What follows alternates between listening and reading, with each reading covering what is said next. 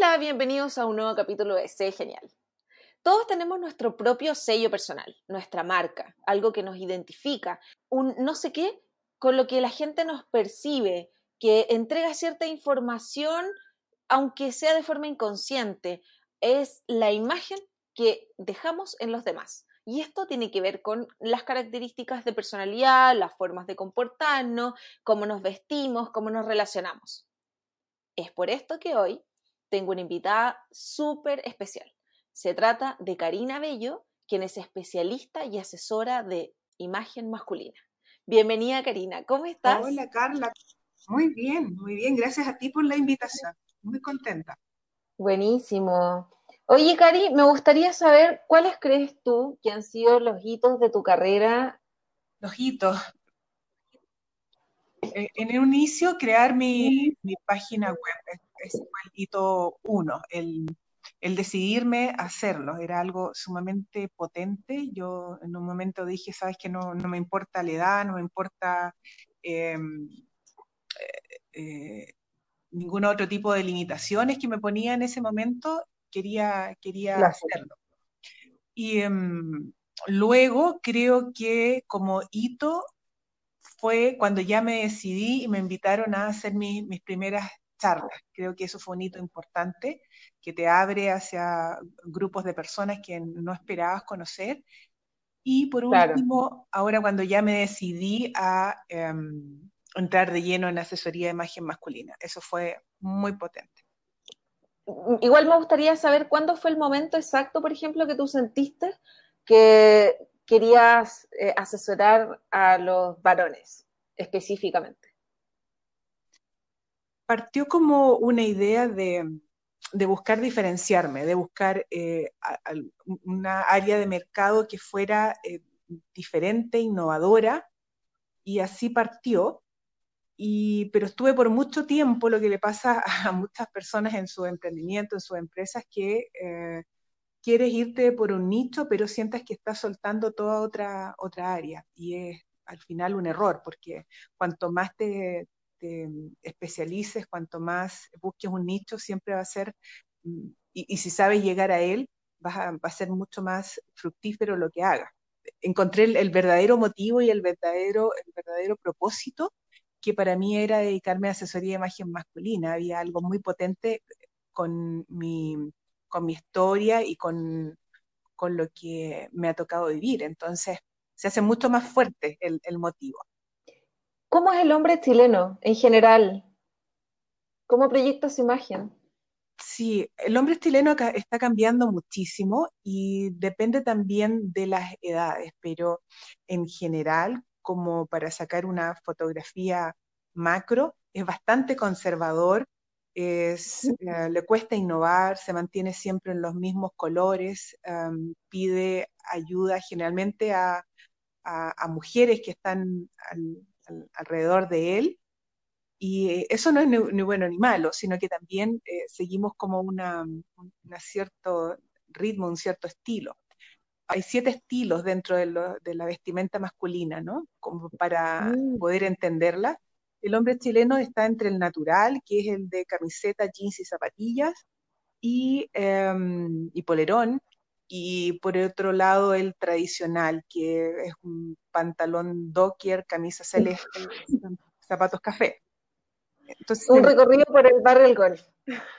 Claro, claro, claro, y, pero está cambiando mucho, se está permitiendo innovar, eh, preguntar, em, eh, ver más cosas, ver más estilos y permitirse también desde el punto de vista emocional conexión con otra parte de sí, que creo que antes era como muy limitado o mal visto, había mucho prejuicio. Entonces ahora darse cuenta que tú sigues siendo eh, la misma persona, pero que te permite conectarte con otro tipo de, expresiones de, tu, de tu ser.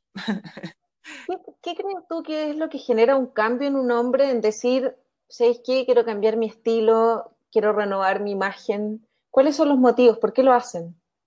Mm. Mira, cuando uno lo ve de afuera, eh, hay motivos profesionales. Estoy haciendo un cambio de empresa. estoy, me van a ascender o quiero que me asciendan y veo que hay ciertas herramientas que en cuanto a vestuario, comunicación, no estoy em, eh, sacándole todo mi, potencial. Um, también en ocasiones son situaciones personales, una ruptura o, una sensación de que no estoy encontrando cuál es, cuál es mi estilo, cuál es la forma en que yo me puedo eh, expresar hacia las otras personas, porque la vestimenta es una forma de expresarnos y a veces sentimos que estamos como dentro de un, de un marco muy tradicional o muy convencional y eso sentimos que eh, en el interior no lo somos y queremos buscar otra alternativa. ¿Y cuáles son como sus principales miedos, perdón, para mm, complementar? Sí, y, y, aquí vamos a lo que viene detrás de eso, porque esa es la parte que muchas veces nos permitimos y eh, vemos como, es como la consecuencia al final. Pero creo que, y es lo que buscamos todos en muchos aspectos, y es sentirnos eh, seguros, sentirnos confiados, y a lo que tú eh, apuntas, Carla, está muy bien, hay un miedo, hay un miedo. Si yo no me siento seguro para acceder a este a este trabajo, bueno, está el miedo de no lograrlo, de no sentirme competente, sentirme valorado, ser el proveedor que, que, siento que debo ser para mi familia, o encontrar pareja, o acceder al trabajo que, yo quiero, o sentirme validado por cierto grupo de personas. Entonces, uno ve eh, la vestimenta y esto como algo banal y externo, pero cuando tú empiezas a sacar capas, te das cuenta que eh, hay siempre una necesidad eh, bastante profunda de, seguridad y de manejar ciertos miedos. Y eso no está ni bien ni mal, todos los tenemos. Y, creo que cuando nos conectamos con eso de una forma sincera, lo puedes manejar y decir, bueno, ¿esto lo puedo resolver yo? Eh, no. O tal vez lo puedo resolver yo, pero me voy a tener que demorar o aprender mucho, buscar mucha información y no tengo tiempo, no tengo ganas y mejor le pido a alguien que acorte ese plazo. ¿Y cómo funciona ahí el proceso? Claro, obvio. Y, en ese caso, ¿cómo funciona el proceso? Eh, llegan, te escriben a través de tus redes sociales y me imagino que con un poco de temor, pero bueno, ya se atrevieron, dieron el paso. ¿Y cómo, cómo se inicia el proceso? Sí, los contactos son em, también porque son los canales que yo he ido manejando, o a través de mi página web me escriben y en ese caso eh, siempre yo les hago la invitación a una reunión que es una reunión gratuita de, de 20, 30 minutos. Generalmente estamos hablando mucho más tiempo, y esta es para yo poder evaluar si lo que yo entrego o puedo entregarle a esa persona es lo que realmente necesita. Y también para aclarar qué es lo que realmente él está buscando. Puede que no sea mi servicio. Generalmente eh, lo es. A pesar de que todo esto es nuevo, hay eh, no tanto conocimiento como en otros países, eh, las personas eh, entienden en general a, lo que van cuando buscan a un asesor de, imagen.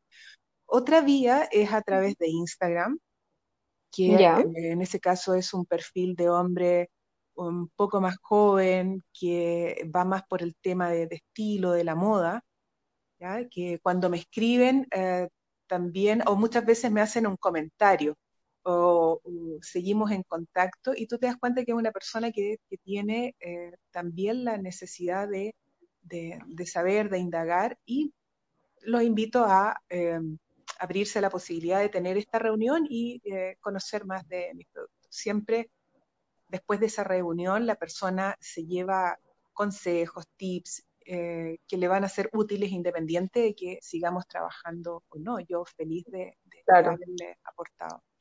Y la tercera vía es LinkedIn, que como trabajo mucho en el área profesional, también me contactan mucho a través de, LinkedIn. Y el procedimiento es el mismo.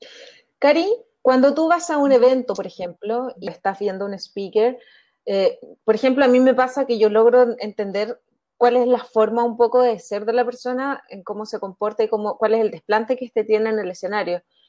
¿Cómo, ¿Cómo funciona tu análisis en ese aspecto, en un evento corporativo? ¿Cuál es la importancia que, que la imagen tiene en, una, en un evento donde tú estás enfrentándote a una audiencia presencialmente?